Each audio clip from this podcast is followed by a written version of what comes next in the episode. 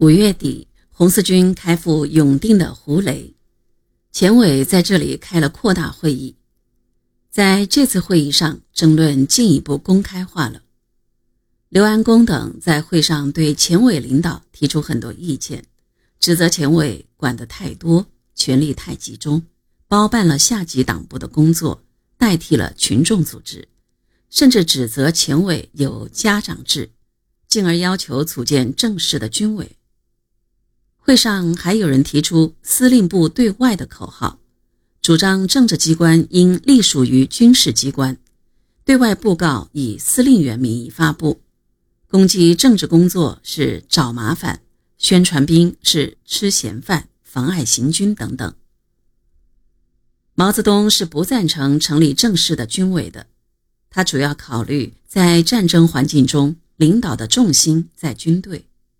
军队需要集中而敏捷，前委直接领导和指挥军队，对作战是有利的。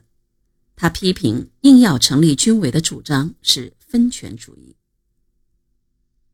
尽管争论日趋激烈，应该说，即使在这个时候，毛泽东恢复临时军委是诚心的，对通过正常途径解决前委和红四军内部的分歧还是有信心的。他于六月一日在胡雷向中央写报告说：“红军数量比前大增，前委兼顾不来，遂决定组织军的最高党部，刘安公同志为书记兼政治部主任。党内现发生些毛病，正在改进中。”但在六月八日召开的白沙前委扩大会议上，矛盾反而更加激化了。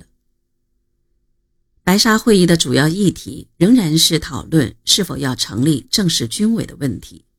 会上的争论主要在刘安恭和林彪之间进行，一个把锋芒指向毛泽东，一个把锋芒指向朱德。他们二人唇枪舌剑，气氛很紧张。刘安恭发言说：“朱德是拥护中央指示的，毛泽东总是自创原则。”拒绝中央命令，现在有一个留毛还是留朱的问题。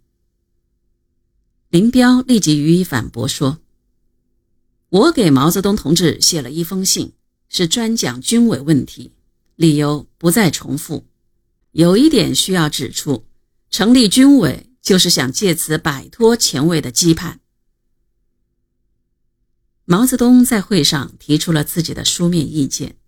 这份意见共四条：一、前委、军委成分权现象，前委不好放手工作，但责任又要担负，陷入不生不死的状态；二、根本分歧在前委、军委；三、反对党管一切，反对一切归支部，反对党员个人自由受限制，要求党员有相当的自由。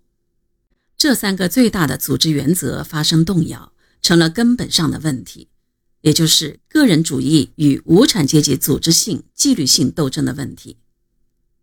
四，对决议案没有服从的诚意，讨论时不切实争论，决议后又要反对，且归咎于个人，因此前委在组织上的指导根本发生问题，完全做不起来。他最后表示。请求马上更换前委书记，让他离开前委。毛泽东坚毅请辞，出乎全体与会人员的意料。他在红军和根据地的威望是无人可以比拟的。尽管大部分与会者对毛泽东的个人作风也许有这样那样的看法，但真的要他离开前委，却是大多数人所不能接受的。所以在投票表决时，出席会议的四十一人当中，三十六票赞成，五票反对，决定撤销临时军委。这样，刘安恭的临时军委书记职务被自然免除，改任第二纵队司令员。也有许多人对林彪在会上对朱德军长的攻击非常气愤。一纵队二支队的党代表高敬山。在会后，又专门为此事找林彪大吵了一。